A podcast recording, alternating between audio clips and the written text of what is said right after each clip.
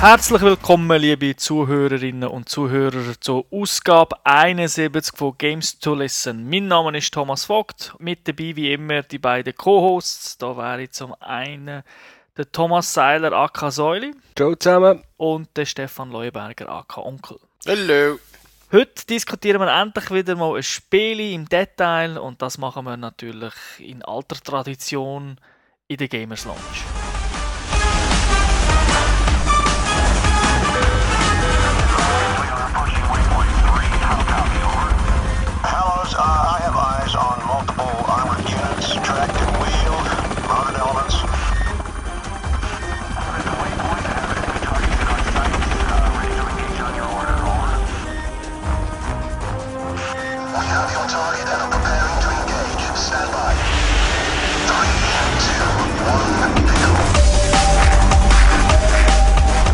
Jawohl, heute haben wir ab und zwar mit einem Kampfhelikopter. Der Titel vom heutigen Spiel ist Apache Air Assault. Wie schon gesagt, man kann es als Kampfhelikopter-Simulation bezeichnen. Entwickelt worden ist es von, oh, keine Ahnung wie man es ausspricht, Gaijin Entertainment, published von Activision Blizzard. Draussen ist das Spiel für PC, Xbox 360 und PS3. Auf welcher Plattform hat es gespielt? PS3. PS3. PS3 getestet, okay. Das Spiel ist nicht mehr das Neueste, ist seit dem 19. November vom letzten Jahr und für alle ab 16, gemäß PEGI. Es handelt sich hier um einen Budgettitel, sprich, das Spiel ist ein bisschen günstiger. Und zwar nicht, weil es alt ist, sondern es ist von Anfang an so günstig. Es kostet nämlich, glaube so 69 auf allen Plattformen. Und ja, da steigen wir doch mal ein. Am besten fangen wir an mit der Singleplayer-Kampagne. Was gibt es dort so? Also die Singleplay-Kampagne, die umfasst 16 Missionen und da gibt es so ein bisschen querbeet, also unter Kampagne muss man sich das nicht so vorstellen, dass das irgendwie einen Handlungsstrang hat, sondern das ist so ein bisschen querbeet. Also es gibt Missionen, wo man zum Beispiel kennt, eine ist so ein bisschen à la Black Hawk Down, muss man einen abgestürzten Apache vor Übergriffen von feindlich gesinnten Kämpfern schützen und nachher der Schlussmoment mit dem Helikopter, wo die eingestiegen sind und äh, gerettet werden, muss man den beschützen und davonfliegen. gibt aber auch ganz so, wie soll ich sagen, fiktive Missionen, wo man irgendwie Südamerikas Drogenkartell sollte ausradieren und, und, und. Die Missionen sind eigentlich, hat mich alle ziemlich unterhaltsam aufgebaut und sind ziemlich unterschiedlich eigentlich. Man fliegt hier dabei auch verschiedene Hubschraubermodelle, halt je nach Mission. Dabei ist dann auch die Bewaffnung ein bisschen anders, ob schon man diesen Part von der Simulation vielleicht nicht ganz so genau genommen hat, da kommen wir aber später noch dazu. Turbo, was fällt dir noch gerade ein? Zu den Missionen. Was halt interessant ist, dass man verschiedene Perspektiven zur Auswahl hat. Also man sieht den Heli von hinten, man kann wechseln auf die Position vom Pilot oder vom Waffenoffizier oder wie wir es dann eigentlich meistens gespielt haben, zumindest im Coop, wo wir später noch werden besprechen, ist der Fullscreen-Modus. Was ein bisschen negativ aufgefallen ist, gerade am Anfang, ist äh, das HUD, also das Display, wo man so die Elemente einblenden sieht, wie hoch das man ist. Das ist in einer komischen Farbe dargestellt, also komisch, das ist hellgrün. Das ist eigentlich per se nicht, nicht schlecht, aber wenn die Sonne ein bisschen blendet, sieht man genau nichts mehr. Genau. Weißer Adler auf weißem Grund. So ein bisschen in dieser Art. Und eben, also das mit dem Sonnenblenden ist wirklich noch ziemlich extrem extrem. Also wenn man genau direkt in die Sonne schaut, erkennt man nichts mehr. So soll es ja auch sein. Zum Glück kann man die Farbe wechseln von dem HUD. Also da hat es relativ viel zur Auswahl und irgendeine Farbe macht dann vielleicht schon Sinn. Und man kann das auch im Game also wechseln. Nicht, man muss das nicht anfangs von der Mission anwählen. So eine Frage, jetzt wird schon von der Mission geredet hat. Wie lange geht so eine Mission? Ja, ich würde sagen so zwischen 15 und 30 Minuten oder wenn man sich ganz blöd anstellt, wie mir eigentlich dann etwa 45 oder so. Aber in der Regel 15 bis 30 Minuten. Das ist aber der Singleplayer eigentlich schon anständig lang. Ist so, ja. Und eben, also wenn man es ein bisschen auf einem höheren Schwierigkeitsgrad spielt und das vielleicht auch noch alleine, wird man wahrscheinlich die ein oder andere Mission auch mehr wieder einmal müssen anfangen. Eben die Missionen, die sind wirklich auch ziemlich, die unterscheiden sich also nicht nur vom Inhalt von der Mission, sondern die sind auch optisch ziemlich unterschiedlich. Also von den Bergen in Afghanistan über das offene Meer bis zur Wüste und so. Also wirklich unterschiedlichste Ökosysteme, die man hier sieht. Ähm, und eben auch die Ziele unterscheiden sich halt eigentlich. Bei einem muss man etwas verteidigen, bei einem muss auch mal Luftziele angreifen und so. Also das ist wirklich sehr schön gemacht, hat es mir gedacht. Eher negativ ist dafür eben das Briefing zu den Missionen. Also Da gibt es, glaube ich, ganz am Anfang ein Intro, aber nachher ist das eigentlich nur noch simpler Text. Genau. Ich könnte mir sogar vor, also das ist jetzt rein pure Spekulation von mir, aber ich könnte mir sogar vorstellen, dass sie das vielleicht zuerst gar nicht als Budget-Titel wollen rausbringen weil am Anfang hat es eben so eine Intro-Sequenz, wo alles gesprochen wird und sie so reden miteinander. Gibt es nachher eben nie mehr. Vielleicht haben sie nachher einfach gefunden, Game muss raus, ist ja eigentlich gut. Ein Eye-Candy oder so ein Candy drumherum vergessen und dafür ist das Budget. Keine Ahnung, ob es so ist, ich weiß es nicht. Was es natürlich noch hat, ist viel Sprachausgabe Genau. in den Missionen selber. Also es wird dann natürlich während der Missionen viel gelabert. Und Man fliegt auch mit anderen Helis mit in einer Formation und dann sagt natürlich der eine so, er macht jetzt das und dieses. Also es ist nicht so, dass alles Text ist, aber einfach am Anfang, wo es so ein bisschen erklärt ist, warum er jetzt die Mission macht, das ist immer ein bisschen schwach. So für Nicht-Militär-Freaks versteht man überhaupt etwas, was die miteinander reden? Ja, ich glaube schon. Also mir hat das jetzt nicht speziell kompliziert gedacht. Das Okay. ist so. Und man kann auch, man kann sich's auch, also es ist nicht so Medal of Honor äh, Hardcore-mäßig, man kommt dort schon draus. Wir haben auch viel Koop gespielt und dort ist mir das Problem gewesen, dass wir es schlichtweg nicht verstanden haben, weil wir einfach die ganze Zeit haben zusammengeschnurrt haben. Aber das ist ein anderes Problem. Die Grafik ist wirklich sehr positiv. Ich bin sehr überrascht. Gewesen. Sie ist sehr gut. Die Weitsicht ist sehr gut, auf der Konsole. Und flüssig, also wirklich super. Und die einzelnen Pop-Ups, die es natürlich gibt, die sind auch ziemlich gut versteckt. Also die Engine ist sehr clever, dass sie Sachen, die weiter weg sind, halt ein bisschen unschärfer macht, ein bisschen weniger Details und dann halt das immer, ein bisschen, immer wie mehr aufbaut. Ich finde das sehr, sehr gelungen. Genau, und die guten Wettereffekte, also in einer Mission schneit zum Beispiel, das ist wirklich wunderschön gemacht. Wenn man steigt mit dem Heli, sieht man so, wie es plötzlich schneller runterkommt, der Schnee. Oder wenn man, also wirklich super gemacht, äh, hat mich auch völlig überzeugt. Kommen wir zu deinem Spezialgebiet. Du bist ja so ein, bisschen ein äh, Simulationsexperte. Du hast privat so einen extrem komplexen Joystick für, für äh, Helikoptersimulationen. Äh, richtig, ja. Und ja, wie hätte ich das jetzt da gedacht?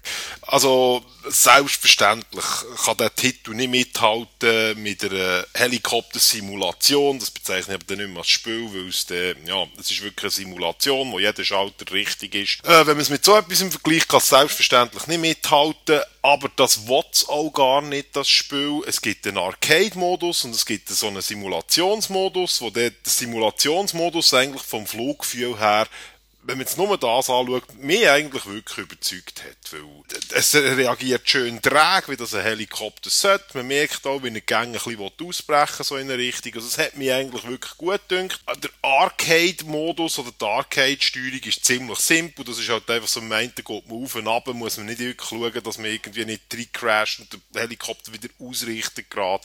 Das ist für Anfänger sicher sehr gut geeignet, aber die meisten werden wahrscheinlich relativ schnell auf die Simulationssteuerung umsteigen, weil man dort natürlich halt auch die viel krasseren Stunts kann machen Und man kann das auch vor jeder Mission wieder neu wählen, ob man realistisch oder Arcade will spielen Genau, richtig. Und es wird ziemlich viel unterstützt, also man kann das relativ wirklich ausgiebig customizen, wie die Belegung ist vom Joypad. Es wird äh, Motion Control unterstützt von den Joypads, dass man sich eben halt könnte, äh, neigen und so, dass nachher der Helikopter so fliegt. Das spielt eh niemand so. Das ist Richtig. Und es wird auch noch der Cyborg Fly 9 Flight Stick M1 unterstützt. so ein krasser Joystick. Genau, wer so einen hat. Ist das so so einer, der so gross ist wie ein Wohnzimmer, oder was? Nein, das nicht. Das ist, so, ist wirklich nur ein Joystick, aber den kannst du halt auch noch so drehen. Auf verschiedene Achsen. Ja, Okay. Halt für, für Freaks. Genau. Die Bewaffnung ist auch sehr originalgetreu, das hast ja du schon erwähnt. Da gibt es die üblichen Waffen, Hellfire, das ist so Auto-Aiming, also Fire and Forgot, zielst du einfach einig und dann trifft es das Teil. Da gibt es Raketen, da muss man äh, mit dem Heli halten, schauen, wo die Nase hinzielt.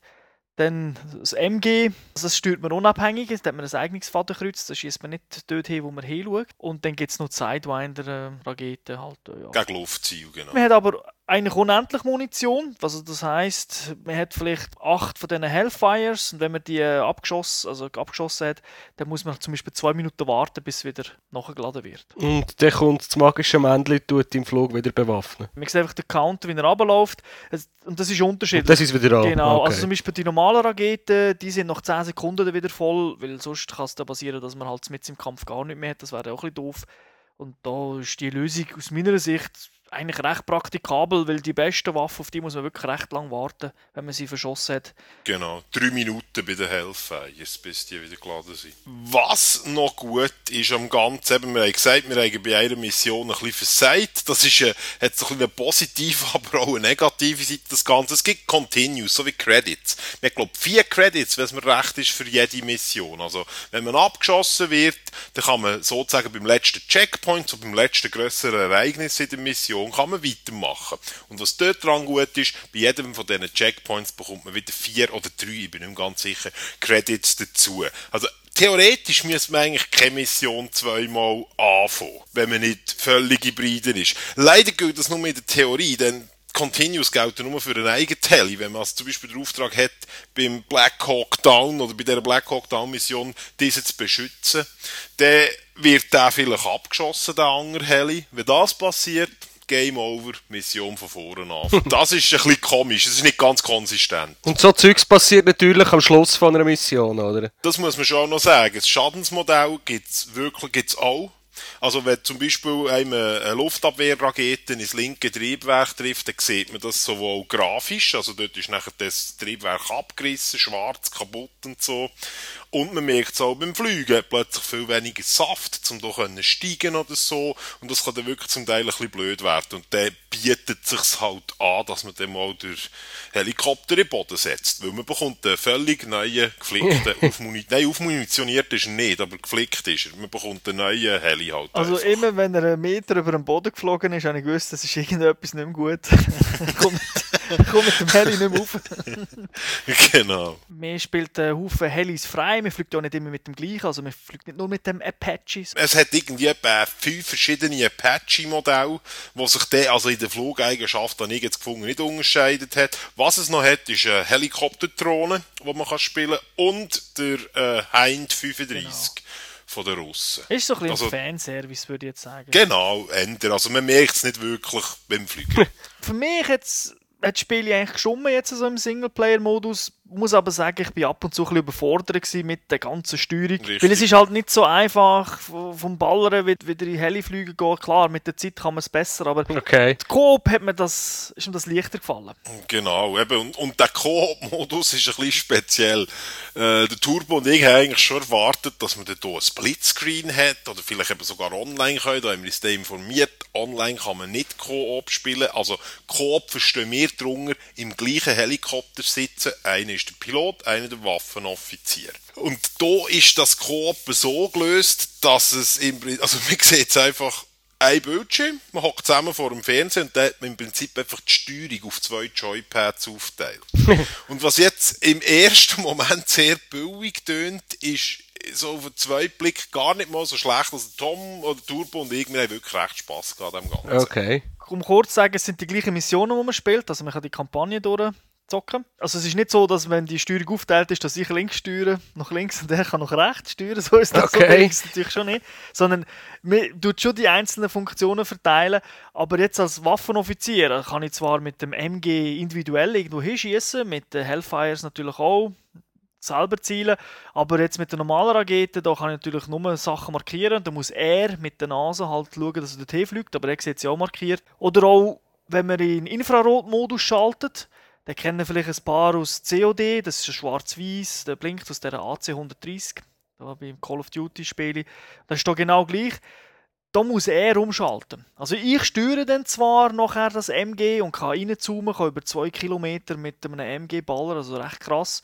Aber ich kann das nicht ini- initialisieren, das muss der Pilot machen. Genau. Macht aber eben dann im Endeffekt auch Sinn, weil er geht dann meistens in Position, dass er hovert und wenn er rumfliegt, dann treffe ich sowieso nicht, nicht auf die Distanz. Weil wenn ich da von innen zoome und er von da von links rechts schwenken, dann ähm, treffe ich nie das Männchen. Okay. Und dort hat es eigentlich auch noch einen Vorteil, weil man, es, man kann da gewisse Sachen machen, die man alleine nicht kann. Zum Beispiel kann man, wenn man die Steuerung so in diesem Coop-Modus trennt hat, kann ich zum Beispiel, wenn ich mit der Rakete vom Boden auf mich schießt, kann ich ausweichen, währenddessen er kann dem MG abschießen. So etwas kann man mit, dem, mit der Steuerung auf einem Joypad kann man gar nicht. Nein, dann muss, müssen wir immer wieder ganz kurz umschalten in den normalen Modus vom Heli und dann ausweichen. Das ist natürlich so wirklich viel einfacher. Macht es natürlich auch noch ein bisschen einfacher, weil wenn zwei auf dem Bildschirm schauen, der eine oder andere sieht natürlich dann, hey, dort hat es noch einen Gegner, da blinkt noch etwas. Das sind unsere eigenen, die werden übrigens blinkend dargestellt. Finde ich, funktioniert eigentlich ganz gut. Ist einfach wirklich am Anfang ein bisschen, ein bisschen gewöhnungsbedürftig.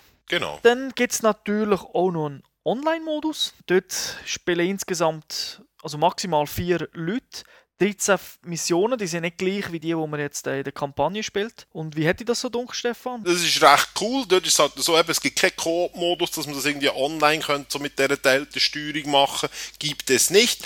Auch eigentlich erklärbar, weil man muss ziemlich viel kommunizieren, wenn man so zusammenspielt. Was es aber hat, ist, dass man kann in einem Team zusammen gegen Computer fliegen und auch das sehr gelungen, hat mich super lustig gedacht. Gibt, glaube auch andere, also, oder gibt auch andere Modi wie, wie Deathmatch und so, wo man einfach gegeneinander kann. Aber die, die Kooperativen, wo jeder in seinem eigenen Heli hockt, haben mich wirklich überzeugt. Das ist, das ist cool gewesen. Das war wirklich sehr gut gemacht. Gewesen. Was ist dein Fazit? Also, ich würde sagen, für Anfänger, ist der Arcade-Modus eben gut pflückbar? Oder sagen wir es mal so, es gibt ja eigentlich nicht so viel äh, Heli-Simulation oder Simulation im Allgemeinen für Konsolen. Von dem her, jeder, der das eigentlich noch gern hat, ist das Spiel absolut zu empfehlen. Eben der Arcade-Modus, da können ja Anfänger gut fliegen, aber ich denke, die allermeisten Leute werden relativ schnell auf den fortgeschrittenen Modus, im Simulationsmodus eben wechseln.